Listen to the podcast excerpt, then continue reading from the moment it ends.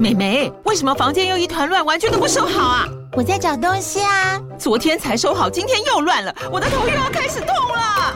妈咪，我是在找虎标白色万金油啦。阿妈都说头痛擦这个很有效，薄荷凉凉的，可以帮忙舒缓哦。妈咪，爱老虎油。哎呦，今天怎么这么乖呀？很内行哦，还知道要用这瓶百年老字号的。虎标在手，全家神队友。全台各大药局、屈臣氏、康氏美皆有贩售。贵属城自治地零一五七零二号，北市卫药广自治地一一三零四零二三四号。使用前请详阅说明书、警语及注意事项。美好的旅行像天堂，糟糕的旅游是业障。大家好，欢迎收听消业账旅行团，我是各位的随团领队 Brian。上个礼拜呢，那个艾维斯五十二赫兹频道的 Avis，他在 Line 上面问我一个问题，他问我说呢，如果国门开之后啊，我会不会考虑回去旅游业？然后那个时候我就跟他说，如果当时还会有旅行社找我去带团的话呢，我应该还是会回去吧。不过这个问题其实我们之前就曾经聊过，只不过呢，我们当时聊的话题不是要不要回去旅游业继续带团的这种事情，而是我们在讨论说疫情之后的旅游业啊，或者是说旅行社他们本身会不会有什么改变之类的，不管是在他们的经营模式啊，还是在服务形态的方面。因为如果你是旅游业的同行，或者是你之前曾经比较有在跟旅行社跟团旅游的人，你应该就会知道，其实旅行社的服务内容从从十几年前一直到现在，基本上都没有什么太大的改变，不管是在硬体啊，还是在软体的方面，而且就连经过一次那个 SARS 之后呢，其实到现在也没有什么不一样。旅行社他们在创造利润的点呢，一直都还是来自于他们跟消费者之间的这个资讯落差上面，尤其是在国外旅游的部分。所以呢，你会发现像是台湾那些比较叫得出名字，然后比较大间的旅行社，他们大部分的营收占比呢，其实都还是来自于他们国外团体的部分。然后再来呢，才是国内的团体旅游。至于那些什么代办签证、护照啦，还是代订机票、酒店之类的服务，基本上它其实就真的只是在做服务而已。当然，还是会有一些比较大间、比较资金雄厚的旅行社，他们可以跟航空公司做切票，然后他们在这个方面呢，会有一些比较丰厚的利润。但是呢，大部分的旅行社还是像我说的这个样子。但是呢，有趣的一件事情是呢，如果你仔细想想，你就会发现，就算是旅行社他们自己的这个国内外团体旅游啊，它本质上其实也是一种包装过的代办服务，然后帮你把这个机票啊、饭店啊、餐厅门票通通订好、买好，然后再安排一个领队人员，然后跟游览车，然后把消费者呢依照行程的内容送去这些地方就可以了。但是呢，这这个行程里面所有的，不管是飞机啦、饭店啊、餐厅啊、景点，通通都不是旅行社的，甚至连领队跟游览车都不一定是他们自。自己的，而且行程的安排啊，其实也都是各家公司之间互相抄来抄去，所以有的人就会开玩笑说啊，旅行社他们做的是这个空手套白狼的生意，然后收的人是这个代收转付的服务费。那可能也就是因为这样，所以你会发现啊，在这几年有越来越多的那种 OTA 平台出现了。所谓的这个 OTA 啊，指的就是这个 Online Travel Agency。然后如果你直接翻译过来的话呢，它就是这个线上旅行社。不过其实我们讲的这个 OTA 呢，主要讲的都是那些以产品或者是服务销售为主的。那种线上平台，比如说你知道的 Agoda 啦、Booking.com 啦，或者是 KKday 之类的，他们跟那种传统旅行社最明显的差别就是在这个数位化的程度。因为像是 OTA，它就是舍弃了这个传统旅行社包装行程产品的工作，然后把他们所有线下服务的部分抽掉，所以他们不需要门市，也没有店面。然后这样子就可以降低他们的人事管销成本，而且呢，还可以让消费者直接就看到那些供应商，也就是我们说的那些饭店啊、餐厅他们的服务或者是产品。那这种模式呢，反而刚好补足了传统旅行社他们产品线啊，还有这个类型不够多元的缺点，而且也更符合年轻族群他们对于他们自己的行程比较弹活、弹性比较灵活的要求。而且有的时候你还可以找到很多比旅行社更便宜的那些票价或者是房间价格之类的，所以会越来越多人开始在安排自己的行程之后，他们会选择去 OTA 的平台上面去找他们的服务或者是产品，包括我自己也是这样，我也会在出门要买门票啊，或者是订饭店房间的时候，先去这些线上平台上面搜寻一下。不过呢，不管是传统的旅行社还是 OTA，其实在这一波疫情之下的影响呢，多多少少都还是会受到一定程度的冲击。但是呢，可能也是因为疫情的关系，所以现在啊，在旅游市场上面慢慢的出现另外一种新形态的 OTA 产品，也就是我们今天要讲的这个线上旅游。那刚好呢，我上个星期也参加了一场这种线上的旅行，所以呢，今天就借这个机会来跟大家分享一下这个线上旅游的内容，还有我自己参加之后的一些心得还有想法。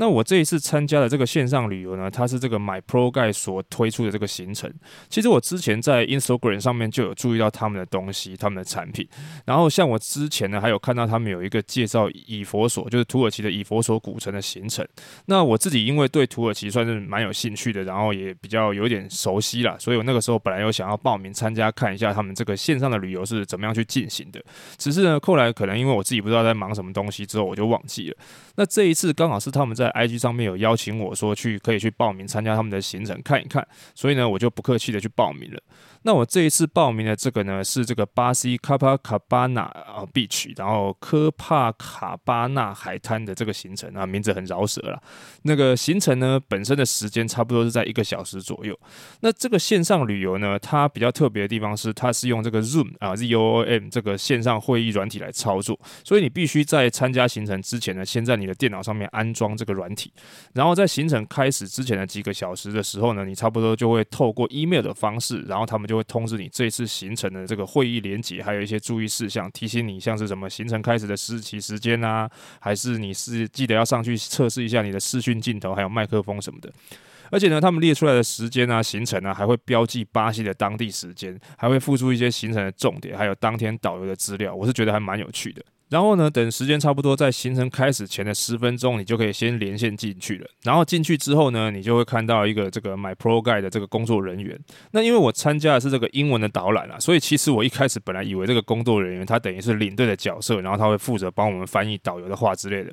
后来呢，发现其实并没有，因为他主要负责的是主控这个会议的进度，然后还有呢去辅导这个辅助这个导游的工作。因为这个旅游呢，它本身是由这个当地巴西当地的专业导游在现场景点用直播的方式去做这个导览跟解说。然后在导览的过程当中呢，我们旅客是可以用留言或者是直接把麦克风打开，然后直接跟导游互动问问题的。可是因为导游是没有办法一直注意旅客在文字的留言上面问了些什么东西。所以呢，这个工作人员他就会把留言的内容用语音的方式自己再重新转述一次给导游听，这样。然后呢，我们这一次的这个当地导游啊，是一位叫做 Kelly 的女导游。你其实从镜头前就可以感觉得出来，她是一个很有热情的那种 local guy，而且英文呢也算讲得非常标准。只是我可能因为自己太久没有一直听这么久的英文，所以听到后面其实有一点恍神。另外呢，除了导游之外，还有一个负责拿手机长镜的这个总驾驶，然后由他们两位呢带着大家去参观这个。巴西里约热内卢旁边的这个海滩，然后介绍它的地理位置啦，还有在镜头里面出现的各种人事物啊这些东西，比如说像是什么摊贩呐，还有你看到的雕像啊，然后地上的那个瓷砖马赛克等等之类的，还有餐厅之类的，还有像是如果当当地人啊在里面会看到的一些可能打排球啦，或者这些运动活动什么的。我觉得他介绍的算是很丰富，然后在导览的时候呢，他也会去问旅客一些问题，然后会有一些互动。不过我觉得很好笑的是，连在这种线上的旅游啊，都还会有旅客问说这里是有哪里可以上厕所，这种事情也是算是我觉得很奇妙的一种状况。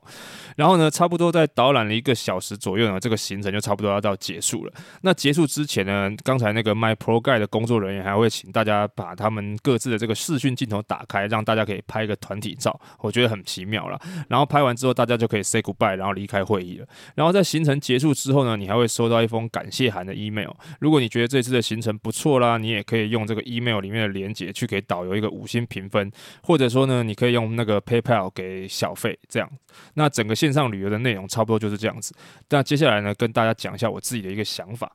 那在我跟大家分享心得之前呢，我先跟大家说明一下。就是呢，我这一次参加的行程是每一个人都可以在他们的网站上面报名的一个免费行程。虽然我自己是有收到这个 MyProGuide Taiwan 的邀请，不过并没有包含所谓业配的部分。所以我跟大家分享的东西呢，都是我自己参加之后的真实的感想。我并不会特别去帮他们说好听话什么的，大家不用特别的担心。好，那首先呢是在导游的部分，因为呢 MyProGuide 他们自己本身呢，我上网查了一下，他们是有做实体导览的服务的。所以即便是在这种线上导览的服务，物呢，他们的导游也是真的是去请那些有执照的当地导览人员，所以呢，在讲解的部分呢是非常的丰富。各位想象一下哦，光一个这个海滩就可以讲一个小时，应该不是随随便便你在路边找个阿猫阿狗的当地人就能讲的吧？而且呢，他们在对于旅客的问题当中呢，也回答得很详细。而且因为这个是线上的导览，并不是一般的 YouTube 影片或者是 Vlog，所以像是在摄影的部分呢，它是有另外一个人在帮忙拍的，不是像那种导游自己拿着 GoPro 之类的东西自牌，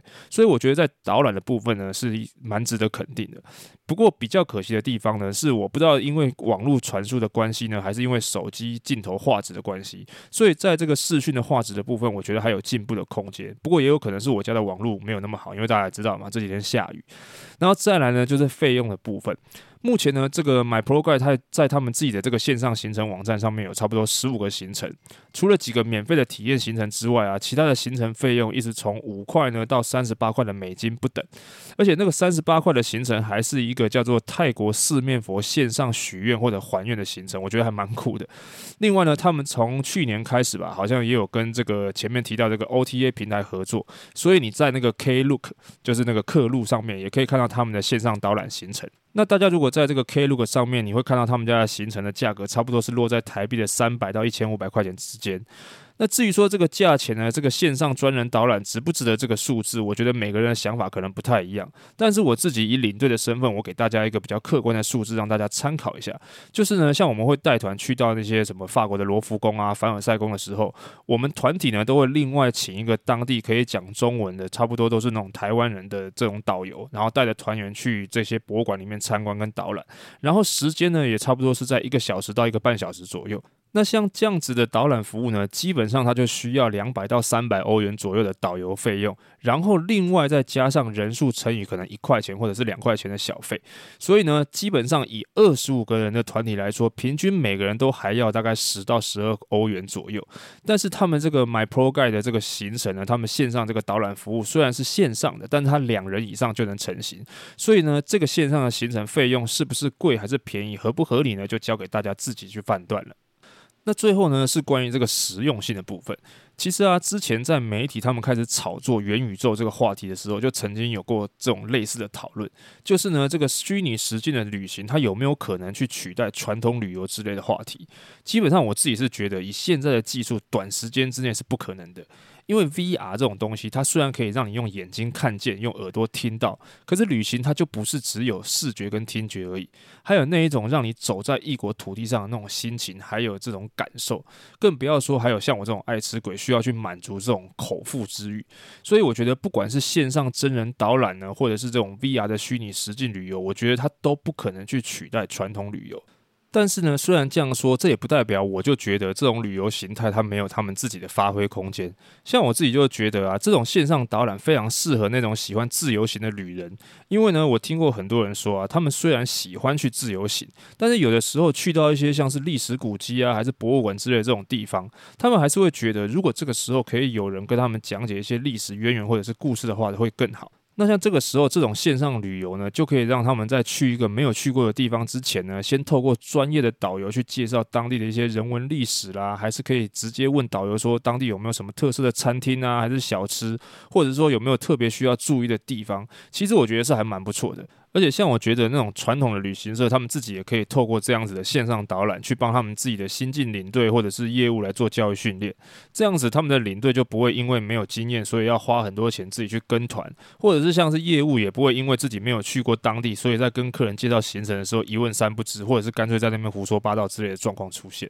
所以呢，总而言之，我觉得这样子的线上旅游还是有它存在的意义。而且在台湾还没有把国门打开之前呢，也可以让大家先透过线上直播的方式去过过干瘾。而且我自己觉得更重要的是呢，我希望不管是 OTA 平台的竞争，还是这种新形态的旅游模式出现，都能够去刺激一下台湾传统的那些旅行社，多去思考一下疫情之后的转型，还有数位化的速度。就像我前面说的，旅行社这么久以来啊，他们不止服务的内容软硬体没有什么改变，就连内部的作业流程也是一样。我讲到这边，跟大家分享一个小故事，像我自己是资讯业。出身的，在我进入旅游业之前啊，我原本以为这个行业反而应该是比较需要导入医化的产业，但是我后来进了旅游业当领队之后，我发现好像原来不是这个样子。比如说像我们领队出门的时候带团，公司都会给你一叠厚厚纸本的资料，但是这些资料里面其实有很多像是什么行程表啊、保险单这种东西，根本就不需要浪费纸张印出来，其实你给个电子档就可以了。还有像是那种报账的时候，也都是领队一张一张去手写报账单，然后再把收据一张一张照顺序的贴到 A4 纸上。然后再用订书机订起来之后再交回公司。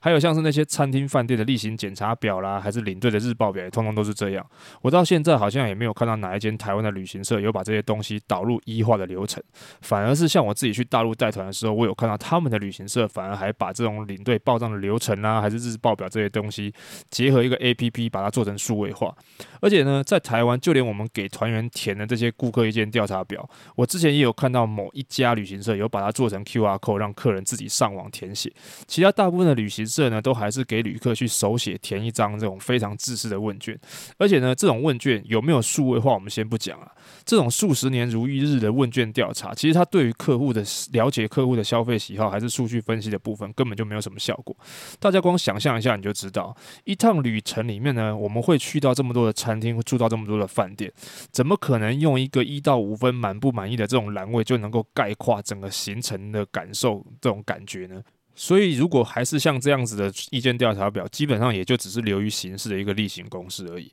也许这就是旅行社的以不变应万变吧。反正呢，只要他们的老方法还能够继续赚钱，他们就不用花脑筋去想新把戏。什么数位转型啊，就更不用说了。不过呢，可能也是因为这样，所以才给了这些 OTA 平台啦，还有这种新形态的旅游产品切入市场的机会。那至于之后等到疫情趋缓，国门打开了之后，会不会有什么不一样的转变呢？我们就只能静观其变喽。